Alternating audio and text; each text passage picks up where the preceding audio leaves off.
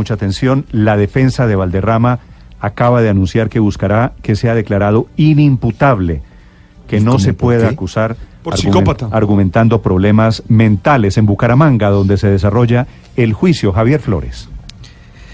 Néstor, pues eh, hace algunos instantes Floral Baseli, abogada de Juan Valderrama, anunció a su entrada aquí al Palacio de Justicia de Bucaramanga que hace algunos instantes le va a solicitar en esta audiencia que va a comenzar pruebas psicológicas a medicina legal de su defendido y que va a pedir que sea inimputable de los cargos que va a presentar la Fiscalía en este momento por feminicidio agravado y también por ocultamiento eh, de material probatorio dentro de este proceso, Néstor. Pues Javier, esta me parece increíble. La doctora Floralba Celis es abogada defensora de este señor Juan, Juan Valderrama. Abogada Celis, buenos días. Floralba Celis, de veras. Celis no. No, no le oigo, abogada. ¿Cómo? Floralba Celis, de veras. Es Celis, Celis, Celis de veras. Es Celis, sin ese. Sí, dije Floralba. que abogada de oficio eh, por RCN, en este recibo, yo no soy abogado del Estado ni de la Defensoría del Pueblo. Yo soy nombrada por el procesado. Abogada, le, le, le, voy a pedir primero que le hable al teléfono celular porque le entendí que usted es Celi, Floralba Celi y abogada de oficio. Floralba Celi de Vega, han dicho de Vega, de Vega. No, no he dicho de nada, no he dicho de Vega, Celi. abogada, ¿Ustedes es cierto que van a pedir la inimputabilidad de este señor? A ver, ellos tuvo una medida de aseguramiento por las circunstancias de tiempo, modo y lugar.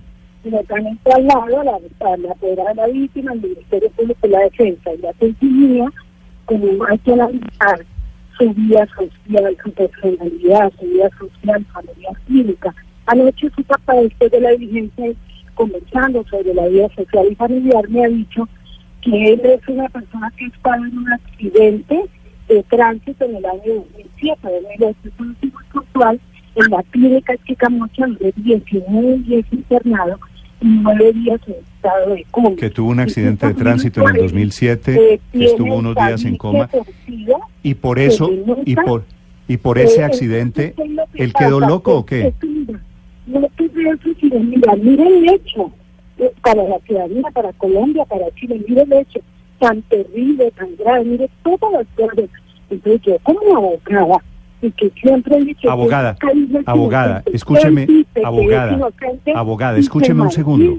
Abogada, escúcheme un segundo. No un Abogada. Abogada, escúcheme solo un segundo para que podamos hablar. Sí, señor. ¿Le habla al teléfono si es tan amable que le estoy escuchando muy mal? Sí, estoy al teléfono. Ya, ahí le oigo un poquito mejor. El accidente, el accidente que usted refiere de hace algo más de 10 años, ¿afectó la salud mental del señor Valderrama? Bueno, el papá me dice, entonces se toca convocarlo para que él lo diga bajo la gravedad y solicitar un receso del aporte. Sí, que, la, que el papá le dice... todos los hechos y circunstancias como están. Yo pienso que es un trastorno mental.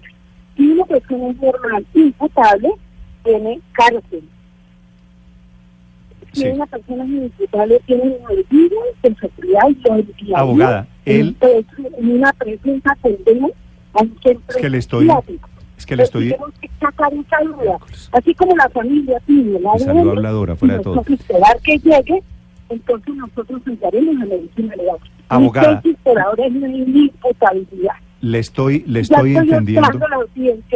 Le estoy entendiendo.